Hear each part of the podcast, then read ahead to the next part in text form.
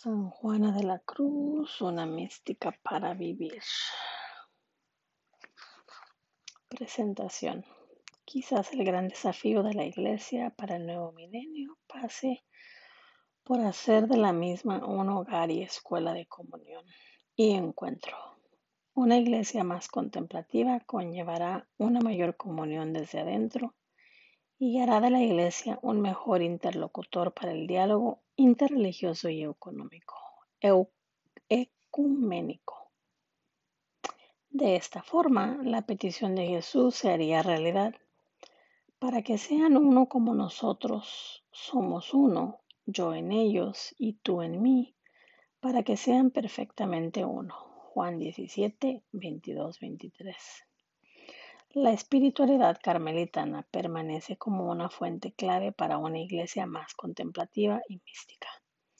Santa Teresa decía que estamos llamados a la oración y contemplación. 5M12. Juan de la Cruz, compañero de Teresa en la Reforma del Carmelo, gracias a su excepcional poesía y al conjunto de sus escritos, Aparece en nuestro milenio como un guía incomparable para todos aquellos que buscan vivir desde una experiencia contemplativa profunda. Las obras de Teresa de Jesús fueron leídas con avidez en su tiempo y así ocurre hoy en día. En el caso de Juan de la Cruz, las cosas han sido diferentes. Su poesía es reconocida como una de las más exquisitas en lengua española y sus comentarios y obras en prosa han hecho de él un místico de místicos. Con todo, durante siglos y por razones varias, Juan de la Cruz ha permanecido orillado. Desde el siglo XVII en adelante, ciertas posturas antimísticas han estado presentes en la traducción católica. Dicha actitud sobrevivió hasta mediados del siglo XX cuando los cristianos comenzaron a percatarse del peaje que esta corriente antimística se ha llevado por delante, debilitando la vitalidad de nuestra espiritualidad. Los escritos de Thomas Merton supusieron una nueva acogida de la sabiduría contemplativa y un nuevo impulso llegó también gracias al Concilio Vaticano II y su llamado universal a la santidad, una santidad que la oración contemplativa busca reforzar.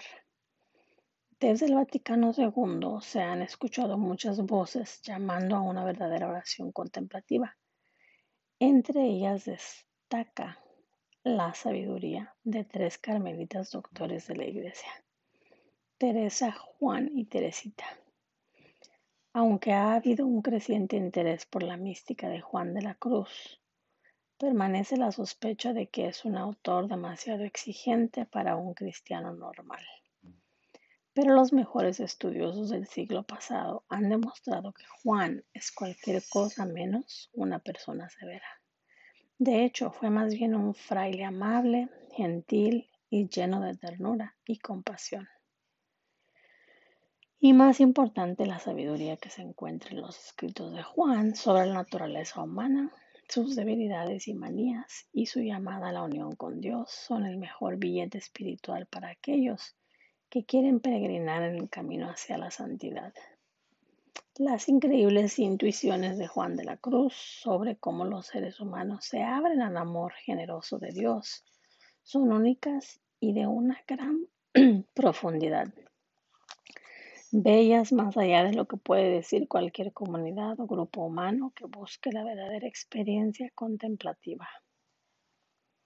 Una de las razones por las que muchas personas abandonan pronto la lectura de Juan de la Cruz es que comienzan por la subida del Monte Carmelo.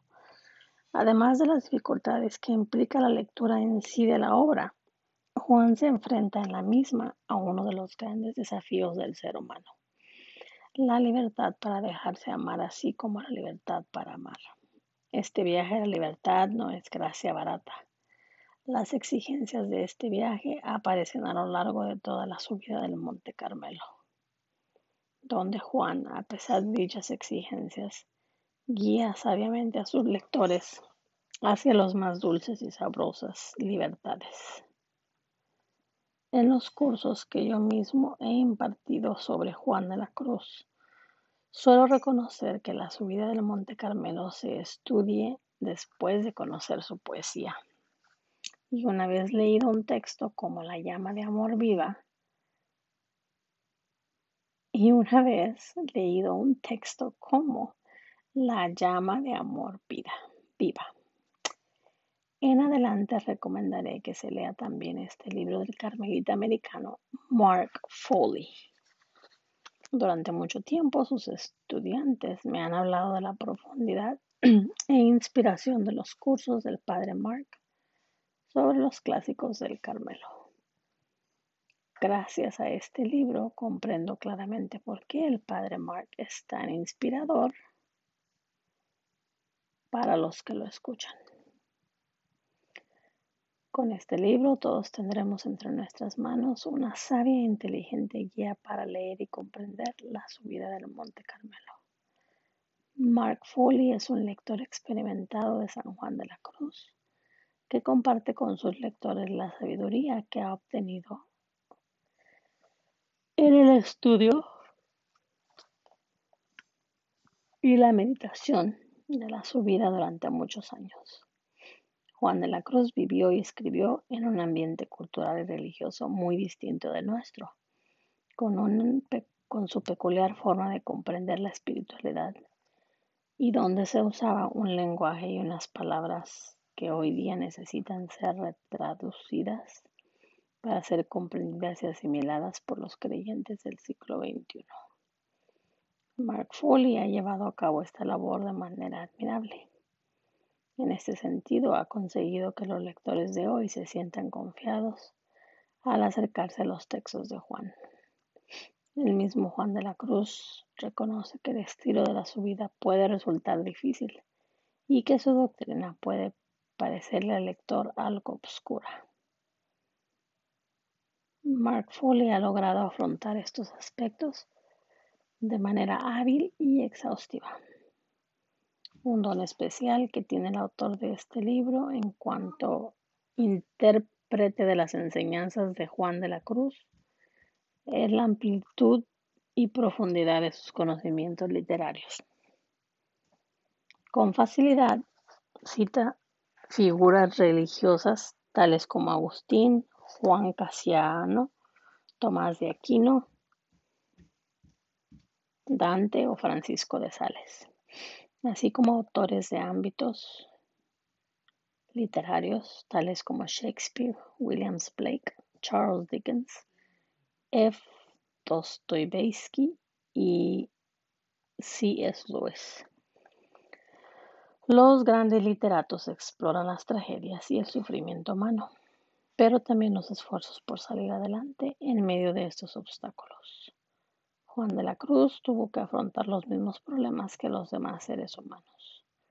Juan de la Cruz es uno de los autores espirituales de la tradición occidental que hablan explícitamente en sus escritos del tema de la divinización, es decir, del proceso por el cual nos hacemos semejantes a Dios. Lo que a veces se olvida es que la divinización es, de hecho, el camino a través del cual Dios mismo actúa para que lleguemos a ser plenamente humanos. Las amplias lecturas de Mark Foley, tanto en el ámbito teológico como en el de la literatura y la psicología, le permiten unir de manera creativa lo que a menudo está separado, los ámbitos de lo religioso y profano. En palabras de T. S. Eliot, la pista medio adivinada, el don medio comprendido es ya la encarnación la gran unión salvífica de lo divino y lo humano. Juan de la Cruz fue un gran poeta, pero también un buen conocedor de la filosofía y la teología. Su sabiduría contemplativa es asombrosa, demasiado valiosa para dejar, dejarlo olvidada en las estanterías. Una profunda comprensión de la naturaleza humana que tiene Mark Foley reforzada por sus estudios en psicología, así como por sus extensas lecturas en literatura, le convierten en un guía sabiamente dotado para acercarnos a la experiencia contemplativa de Juan de la Cruz. Yo siempre aconsejo a los lectores de Juan de la Cruz tener la Biblia en una mano y en la otra la poesía del santo. En adelante también recomendaré que lean esta obra de Mark Foley y que la tengan a la mano al mismo tiempo que ellos leen la subida de Juan de la Cruz. Las barreras del tiempo y la cultura nos pueden privar del acceso a clásicos tan indispensables como la subida del monte Carmelo de Juan de la Cruz. Pero este libro de Mark Foley ha hecho definitivamente accesible la subida. Y con ella el acceso a lo que en el Concilio Vaticano II ha llamado la genuina santidad que la tradición carmelitana siempre ha entendido que culmina en la amorosa transformación en Dios. Una obra de lectura no fácil. Tanto la materia como el estilo de los escritos de San Juan de la Cruz hacen que sus obras no sean fáciles de comprender. Los temas tratados por Juan no se pueden comprender de manera plena porque están escribiendo sobre la relación entre Dios y su gracia y el alma humana, dos misterios. El mismo Juan admite no comprender plenamente las gracias espirituales que ha recibido, porque ¿quién podrá escribir lo que a las almas amorosas donde Él mora hace entender? ¿Y quién podrá manifestar con palabras lo que les hace sentir? ¿Y quién finalmente lo que las hace desear? Cierto, nadie puede. Cierto, ni ellas mismas por quien pasa lo pueden. Con todo, esto no significa que nada pueda comunicarse, porque Juan también afirma que esta es la causa por la que porque configuras, comparaciones y semejanzas antes rebosan algo de lo que sienten.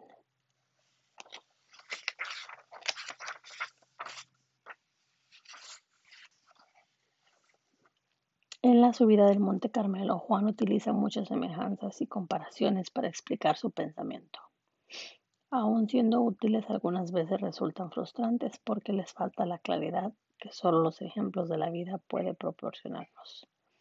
Otra frustración con la que se encuentra el lector de San Juan es el uso de la terminología escolástica.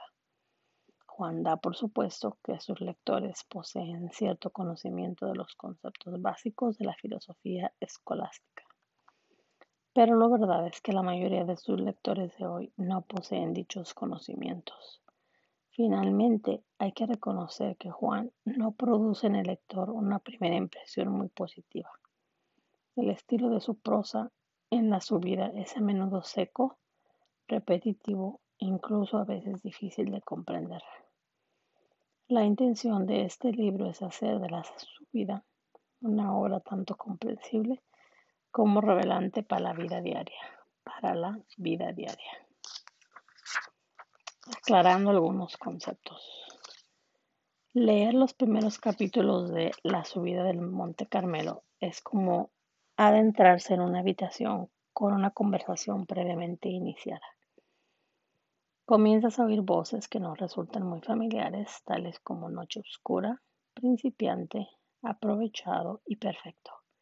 Y dado que no quieres interrumpir la animada charla, intenta seguir la conversación en lo que puedes, con la esperanza de escuchar algo que te ayude a comprender.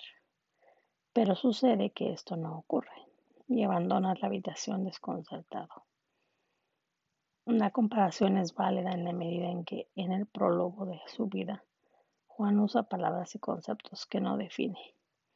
Así pues, antes de adentrarnos en la obra en sí de la subida, intentemos clarificar la terminología empleada por Juan.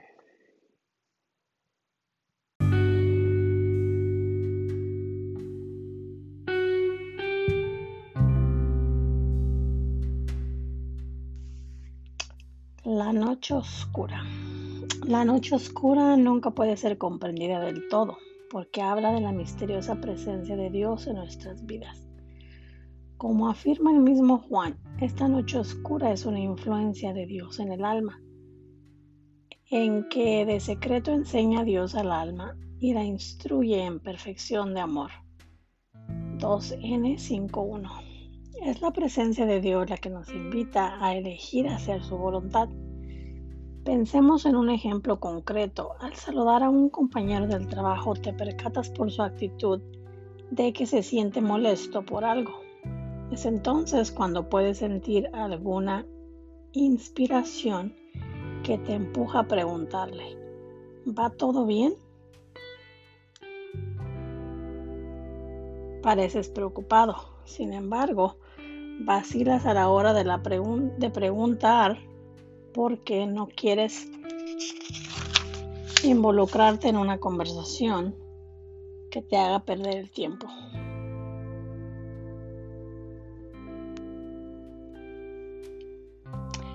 Todos hemos sentido esa lucha interior en tales, tales, momentos, cuando experimentamos cierto conflicto entre la invitación de Dios a amar y nuestras resistencias. Este conflicto pertenece al corazón de lo que Juan de la Cruz llama noche oscura. Cuando Dios se hace presente en nuestras vidas y nos invita a dejar de lado todo lo que es contrario a su voluntad, para nosotros no resistimos. En el fondo, sabemos que nuestra verdadera felicidad depende de que nos rindamos a la voluntad de Dios. Y con todo nos resistimos y con tenacidad nos aferramos a la nuestra. La noche oscura tiene también cierta complejidad, comporta diferentes modos de presencia de Dios en el alma y una amplia serie de respuestas por nuestra parte. Esta complejidad queda reflejada en las distintas subdivisiones que Juan hace de la sí llamada noche oscura, noche activa del sentido, noche pasiva del sentido, noche activa del espíritu y noche pasiva del espíritu. Para comprender estas subdivisiones, conocemos, comencemos por clarificar los términos sentido, espíritu y activa, pasiva. Sentido. Para Juan de la Cruz, la palabra alma designa a la totalidad de la persona humana. A su vez, esta, esta cuenta con dos subdivisiones, que son el sentido y el espíritu. El sentido incluye los cinco sentidos corporales, así como los sentidos interiores de la imaginación, fantasía y el sentido de la memoria. La fantasía en los escritos de San Juan de la Cruz no remite a nuestra percepción más inmediata, o concepción más habitual de dicho término como algo que no tendría bases en la realidad puramente imaginario, algo así como una película de ficción. Para Juan, la fantasía remite a un tipo de archivo o almacén interior de las diversas formas o aprehensiones de la imaginación y la memoria.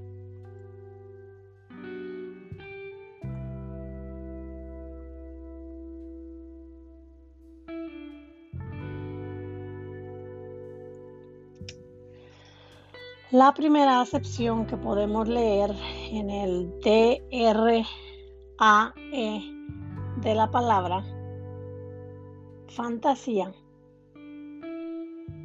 puede resultar útil. Facultad que tiene el ánimo de reproducir por medio de imágenes las cosas pasadas o lejanas, de representar las ideales en forma sensible o idealizar las reales.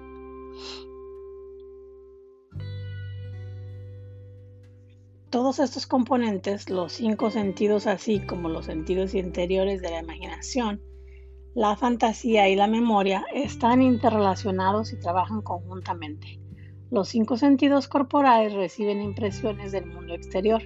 La memoria se ocupa de almacenarlas y la imaginación y la fantasía, la fantasía las reconstruyen.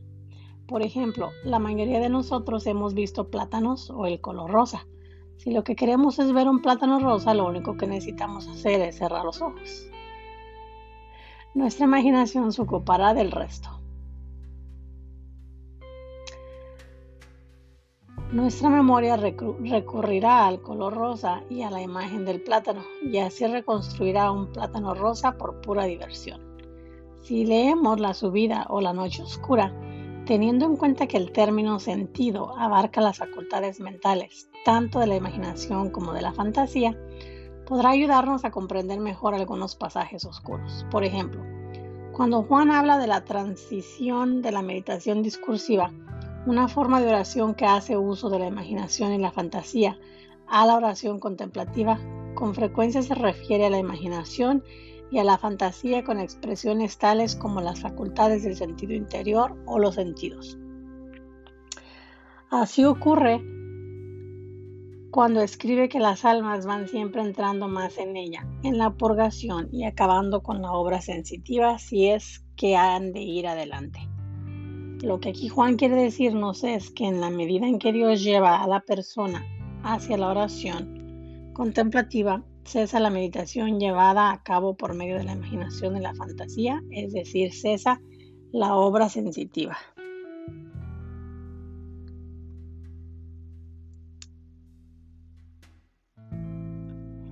Espíritu. El espíritu o porción superior del alma remite fundamentalmente a las facultades del intelecto, la memoria y la voluntad. No se trata de objetos, sino de nuestra capacidad para reconocer, para conocer, desear y amar. Ya que hemos sido hechos a imagen y semejanza de Dios, buscamos conocer y amar aquello que es infinito, pues nada que sea menos puede satisfacer el corazón humano. Las potencias del alma son tan profundas cuando, cuanto de grandes bienes son capaces, pues no se llenan con menos que infinito. L318. El concepto de espíritu abarca también la sustancia del alma, que a su vez remite a la parte más interior y profunda de la persona humana. Es el lugar de encuentro entre lo humano y lo divino, donde Dios se comunica al alma directamente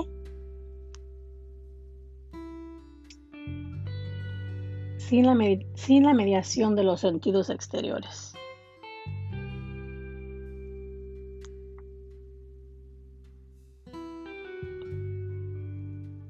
La filosofía escolástica, siguiendo a Aristóteles, afirma que todo conocimiento procede de la experiencia de los sentidos. Sin embargo, al apelar a la sustancia del alma es como si Juan dijera, Aristóteles tiene razón, pero con una excepción.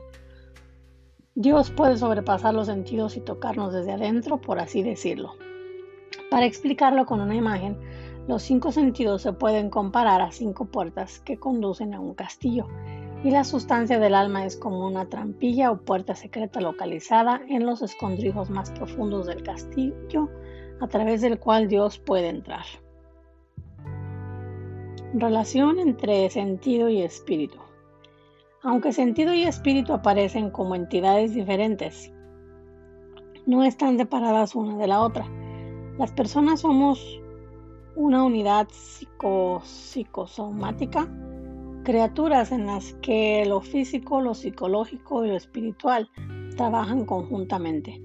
O para usar las palabras de Juan, sentido y espíritu forman un todo armónico.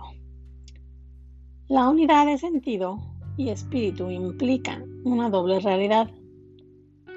La primera es que nos purificamos simultáneamente en los dos niveles de nuestro ser, el sentido y el espíritu. La segunda es que la purificación del sentido no se completa hasta que el espíritu es transformado.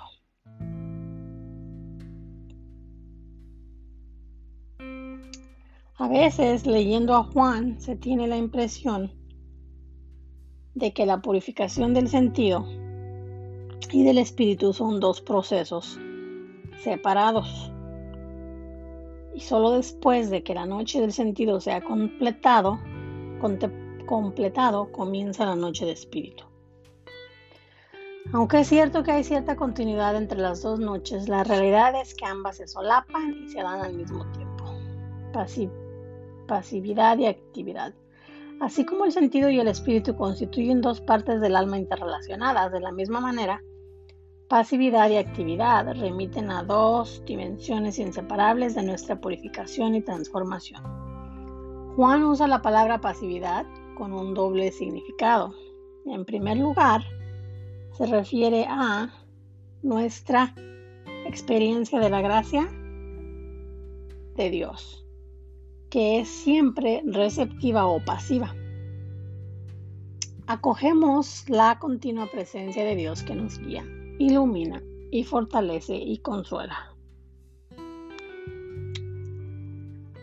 La dimensión activa de la purificación es nuestra respuesta a la presencia de Dios. En este sentido, tenemos que dejar de acuerdo, tenemos que actuar de acuerdo con la gracia que nos es dada.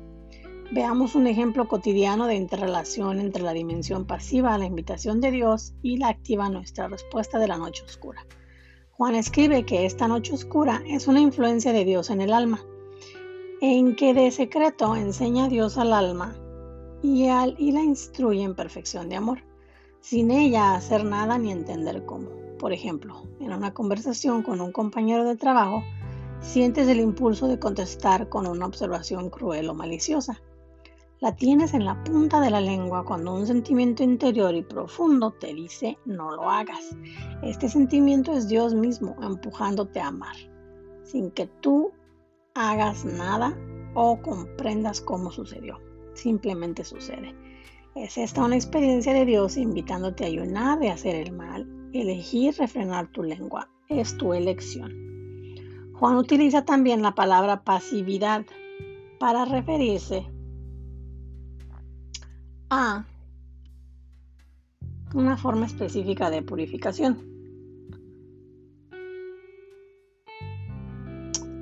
Mm, el significado del verbo padecer remite a la idea de soportar, tolerar, sufrir. En la purificación pasiva la persona ha de pasar por varios sufrimientos. En particular, Juan recuerda dos. Primero, el sentimiento de que uno ha sido abandonado por Dios cuando en realidad Dios está hondamente presente en el alma. Y segundo, el sentimiento de saberse abrumado por la experiencia del propio pecado cuando la luz poderosa de Dios invade el alma.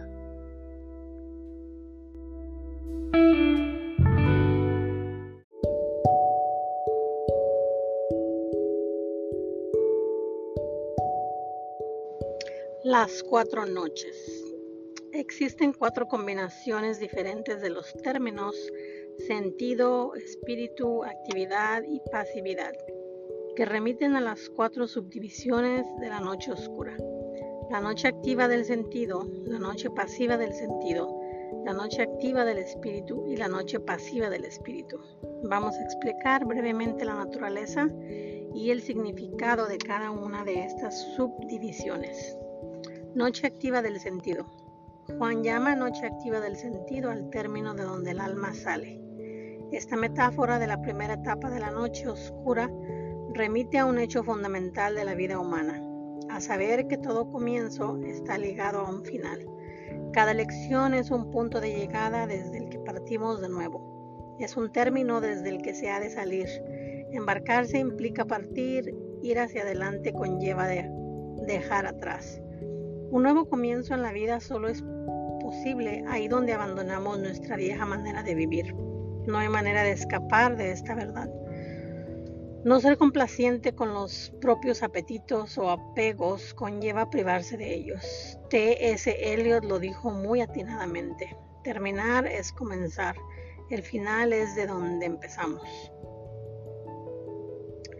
La noche activa del sentido trata de lo más obvio. Se centra en el cambio de conducta corregir faltas obvias, luchar contra nuestro ego autocentrado y aprender a educar los placeres de los sentidos.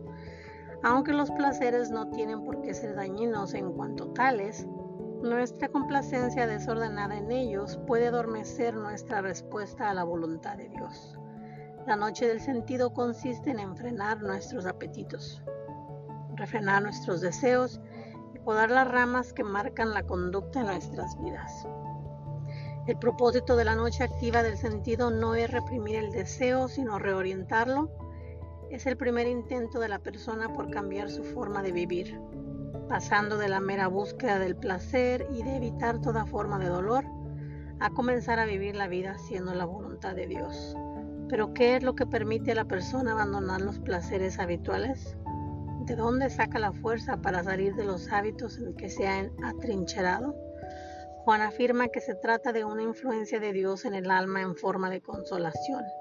Consolación es el nuevo placer que libera a la persona del apego a las cosas de este mundo para volverse las cosas de Dios.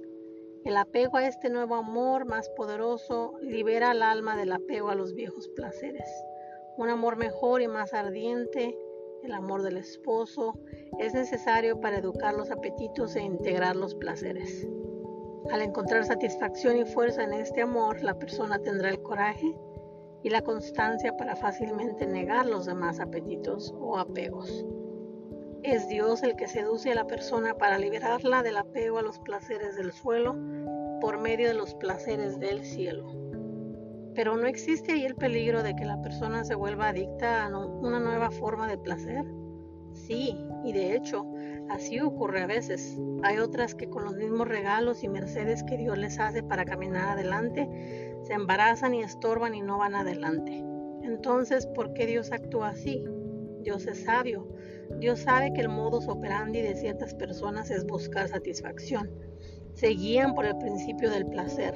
Por eso, dado que al comienzo del viaje espiritual estas personas son demasiado débiles para actuar contra la fuerza principal que mueve sus vidas, Dios se sirve de esta estrategia para su propio beneficio. Por la oración y la experiencia del consuelo que da la virtud, Dios libera a dichas personas de comportamientos negativos o autodestructores. Es como si Dios dijera, sé que estas almas oran y practican la virtud por la misma razón que buscaban los bienes del mundo. Así se sienten bien. A lo largo del camino tendré que purificar su motivación, pero antes necesito que caminen en la dirección correcta. Juan denominó a la oración que se practica en esta etapa meditación discursiva. Es una forma de oración en la que se avanza paso a paso a través de los sentidos y de la imaginación. Por ejemplo, después de leer un pasaje del Evangelio, como puede ser Jesús en el huerto de Getsemaní, se pueden cerrar los ojos e intentar imaginar la escena, composición del lugar, y luego reflexionar en torno a dicha escena haciéndose varias preguntas. ¿Quién es aquí el protagonista? ¿Qué está haciendo? Etcétera. Tal reflexión producirá ciertos sentimientos, tristeza o pena, que encontrarán su formulación discursiva. Y a través de estas palabras la persona se dirigirá directamente a Jesús, oración vocal.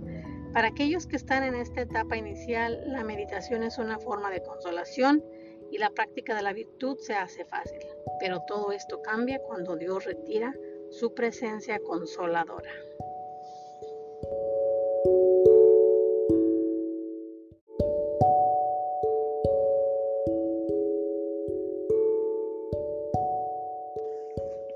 noche activa del espíritu y noche pasiva del sentido. Cuando se nos niega el dulce pecho de la consolación, Dios no nos abandona. Lo que ocurre es que cambia el modo de la presencia de Dios. Para explicar este cambio vamos a recurrir a la siguiente imagen. El ser humano es como un océano profundo. Durante la noche activa del sentido, Dios es como el sol que danza sobre la superficie de las olas. La persona está llena de gozo porque el mundo entero parece brillar. El gozo de hacer la voluntad de Dios y de amar al prójimo es la brillante atmósfera en la que la persona vive y respira. Pero un día el sol se oculta y el mundo entero se vuelve gris. Las olas se vuelven aburridas y oscuras. El brillo de la persona se desvanece. Orar, practicar las virtudes y responder desde el amor al prójimo se hace demasiado gravoso. Dios parece estar ausente y con todo, lo único que ha cambiado es su modo de estar presente. Dios ya no es percibido en la superficie de las olas porque ahora está presente en lo profundo del océano, donde las aguas son profundas y pacíficas. Es Juan llama contemplación a este modo delicado y pacífico de la presencia de Dios. La contemplación es Dios. Él está presente en nuestra alma tan delicadamente como el aire permanece en la palma de nuestras manos. En esta situación, la persona no necesita más intentar pensar sobre Dios durante la oración como lo hacía durante la meditación discursiva. Más bien, lo único que ha de hacer la persona es descansar conscientemente en la presencia de Dios y solamente tener advertencia el alma con amar a Dios sin querer sentir ni ver nada. En lo cual pasivamente se le comunica a Dios, así como al que tiene los ojos abiertos, que pasivamente sin hacer el más que tenerlos abiertos se le comunica la luz. Y aunque la presencia de Dios sentida en la contemplación debe proporcionar paz al ser humano, a menudo también crea angustia. Hay diferentes razones para explicar esto. La primera es que al cesar la consolación se terminan también ciertos placeres. No se siente ya la alegría experimentada previamente. La segunda es que al no ser la persona consciente de que la forma de presencia de Dios se ha desplazado a lo profundo del océano, cree que algo no funciona bien. Y uno se dice a sí mismo o dice a los demás, no estoy haciendo todo lo que puedo, con lo que va a redoblar sus esfuerzos para meditar discursivamente, consiguiendo poner las cosas peor. La tercera es que algún director espiritual poco competente confirmará a la persona en sus errores y también habrá quien le diga que vuelve atrás, pues no haya gusto ni consuelo como antes en las cosas de Dios. Y así doblan el trabajo a la pobre alma.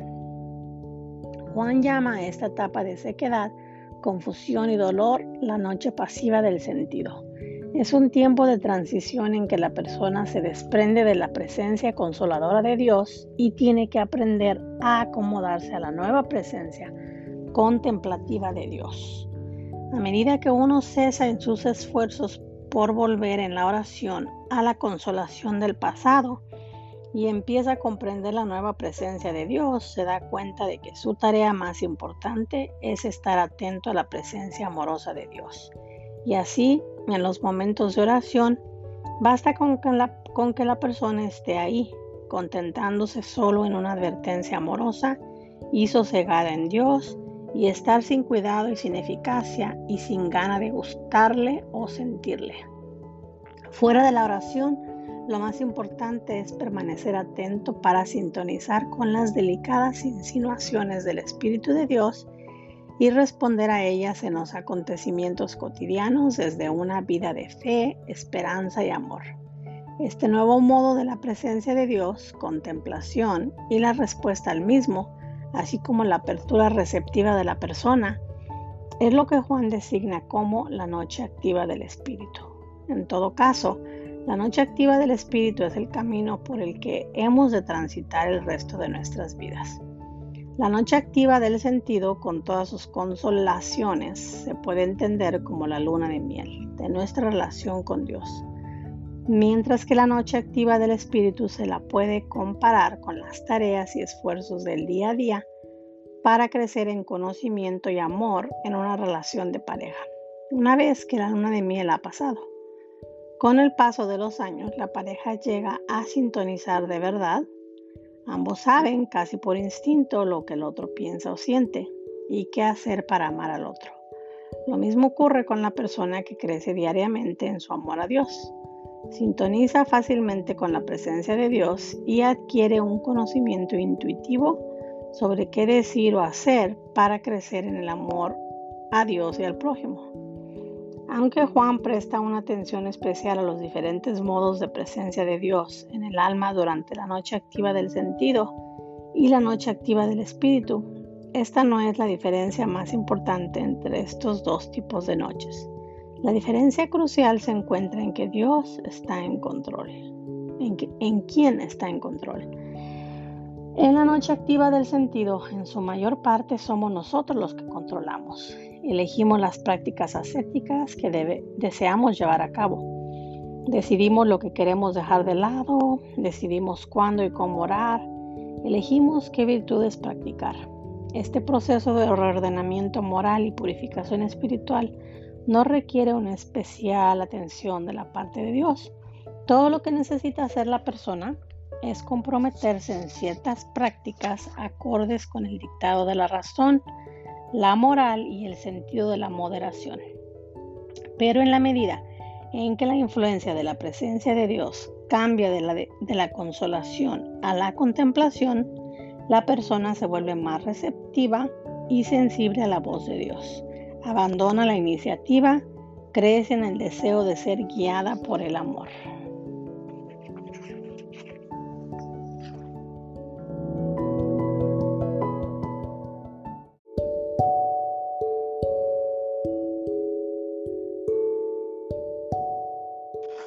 Noche pasiva del espíritu. En la noche pasiva del espíritu, la influencia de Dios se intensifica. La luz que guía en la contemplación se convierte en rayo luminoso que embiste el alma. La persona queda completamente expuesta y sobrecogida por lo que ve.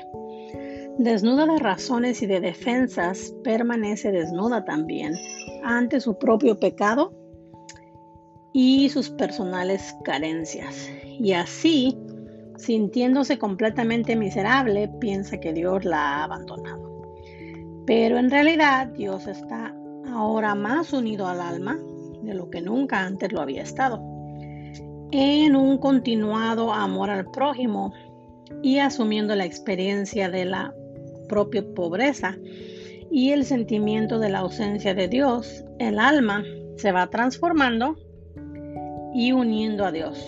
Juan habla de la noche pasiva del Espíritu, no en la subida del Monte Carmelo, sino en su obra titulada La noche oscura del alma. Las subdivisiones de la noche oscura en etapas. ¿Los distintos tipos de noches son etapas sucesivas o más bien ocurren simultáneamente? Aunque esta sea una buena pregunta, no es de gran ayuda, pues esta pregunta puede llevarnos a creer que las distintas noches se tienen que producir de manera secuencial o que más bien se han de dar simultáneamente. De hecho, las dos cosas son ciertas, por eso resulta más útil hacerse la siguiente pregunta. ¿En qué forma se pueden considerar las distintas noches oscuras como etapas secuenciales? ¿En qué medida se solapan? Vamos a intentar explicar esto. ¿Por qué gran parte de los libros escritos sobre Juan, San Juan de la Cruz, nos presentan el proceso del crecimiento espiritual por medio de las siguientes etapas? Etapa primera, la noche activa del sentido. Etapa segunda, la noche pasiva del sentido. La noche activa del espíritu. Etapa tercera, la noche pasiva del sentido. La respuesta es simple. A grandes rasgos, así parece dicho proceso en los escritos de Juan. Dicho esquema se apoya sobre modelos comunes de la vida espiritual. Por ejemplo, muchas personas al comienzo del camino espiritual experimentan la gracia de un primer fervor que inmediatamente se desvanece. Noche activa del sentido, noche pasiva del sentido. Igualmente aparece como una experiencia común el hecho de que en la medida en que somos fieles a los sutiles impulsos del espíritu en la vida diaria, la noche activa del espíritu, Dios nos conduce hacia un proceso más profundo y la purificación de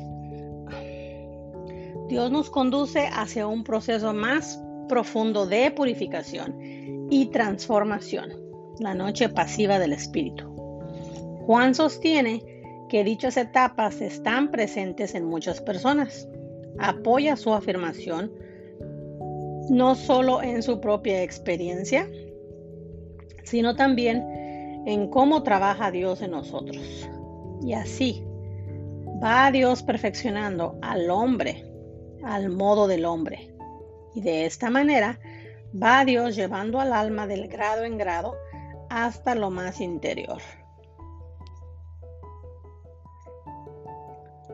Um, 2S174.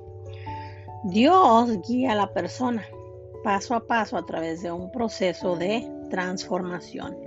2S172. Podemos afirmar que Dios no busca abrumar al hombre en dicho proceso de transformación, sino que dispone todas las cosas con su suavidad. 2S172. Sin embargo, en cuanto a qué sentido y espíritu forman un todo armónico, 2N114, ambas partes del ser humano se purifican simultáneamente y porque la una nunca se purga bien sin la otra. 2N31. Por consiguiente, incluso aunque se dé cierta secuencia entre las dos purificaciones, no se trata de experiencias lineales o consecutivas, ya que sentido y espíritu se purifican al mismo tiempo. Participantes aprovechados perfectos. Además del esquema cuádruple de la noche oscura, Juan utiliza también la división tradicional tria partita, triapartita de la vida espiritual, la vida purgativa, la vida iluminativa y la vida unitiva, con sus correlativos tipos de individuos, participantes, aprovechados y perfectos. Es importante comprender cómo usa Juan estos términos en sus escritos ya que los emplea con cierta frecuencia. El uso que hace Juan del término principante, principiante, puede ser engañoso. Parece remitir a alguien que acaba de iniciarse en la vida espiritual. Sin embargo, los principiantes de Juan ya han recorrido unas cuantas millas de la vida purificativa. Ya están cumpliendo algunas normas elementales de la vida espiritual han vencido algunos de sus vicios, están creciendo en las virtudes y practican la meditación discursiva en la oración. En cierto sentido, todos somos principiantes, no importa lo mucho que hayamos avanzado. ¿Acaso no tenemos que luchar todos año tras año contra los mismos vicios y no es un desafío diario mantenerse fiel en nuestros esfuerzos espirituales? He aquí otra razón por la que las etapas de la vida espiritual no son nunca completamente lineales. Juan gastó mucha tinta para escribir sobre los así llamados principiantes. Se puede decir que su punto de partida está en el momento en que Dios le saca del estado de principiantes y las comienza a poner a las lamas en el de los aprovechantes, 1N11. Así pues, el punto de partida de Juan no es el del principiante del viaje, sino más bien ese momento de transición que él llama la noche pasiva del sentido. Es decir, Juan se dirige a los participantes desde el momento en que dejan de ser tales principiantes. Aquellos que han sido sacados del estado de principiantes pasan al de aprovechados. Igual que ocurría con la palabra principiante, también aprovechado puede ser mal interpretado, pues hoy para nosotros se refiere comúnmente, comúnmente aquel que saca algún beneficio de las circunstancias que se le presentan sin ningún tipo de escrúpulo. Pero la palabra aprovechar del latín proficien significa ser aplicado y diligente, avanzar o hacer progresos. Hay ciertas similitudes entre los principiantes y los aprovechados. Ambos necesitan purificarse, ambos están en lucha frente al pecado y ambos buscan hacer la voluntad de Dios aunque los aprovechados hayan avanzado más en el camino y tengan una mayor estabilidad y madurez que los principiantes. Un mayor control sobre las pasiones, no cometen pecado mortal alguno y son más constantes en el ejercicio de la virtud. Los aprovechados están más abiertos a recibir la luz de la gracia que los principiantes. Pertenecen a lo que tradicionalmente se ha llamado la vía iluminativa. Perfecto es otro término engañoso, pues puede dar la impresión de que Juan está hablando de alguien ya libre de toda falta o imperfección, y no es el caso. Pues incluso aquellos que han llegado a este estado no por eso tienen la seguridad de que no caerán ya en algún pecado. En este sentido, Teresa de Jesús, escribiendo sobre los que ya han alcanzado el estado de unión con Dios, escribe, Tampoco os pase por pensamiento que por tener estas almas tan grandes, deseos y determinación de no hacer una imperfección por cosa de la tierra, dejan de hacer muchas y aún pecados. De advertencia no, que las debe el Señor a esas tales, dar muy particular ayuda para esto. Digo pecados veniales que de los mortales que ellas atiendan están libres, aunque no seguras. 7M43. Para Juan, Perfectas son las almas que han pasado a través de las noches del sentido y del espíritu, y así están profundamente purificadas de sus apetitos desordenados. Por lo tanto, aunque no seguras de volver a caer, es menos probable que lo hagan, pues sus deseos han sido transformados por la gracia. Estas personas perfectas avanzan por la vía unitiva porque están profundamente unidas a Dios, gracias a las tres virtudes teologales de la fe, esperanza y caridad. Como resultado de la purificación, sus resistencias interiores a hacer la voluntad de Dios han sido erradicadas, de manera que le responden a Dios prontamente, de buena gana y con todo el corazón. El progreso de esos tres tipos de personas en correlación con las vías purificativa, iluminativa y unitiva fue descrito por el beato Enrique de Suso en palabras citadas con frecuencia el alma debe de poner su forma de criatura, vía purgativa, debe conformarse con Cristo, vía iluminativa, y debe ser transfigurada en Dios, vía unitiva. Ya seamos principantes, aprovechados o perfectos, todos nosotros hemos de recordar que el ser humano deformado debe conformarse con Dios para así debe conformarse con Cristo, para así llegar a ser transformado en Dios. Para reflexión personal, ¿hay algo en mi vida a lo que Dios me está pidiendo que ponga fin? ¿Hay algo en mi vida que Dios me está pidiendo que comience?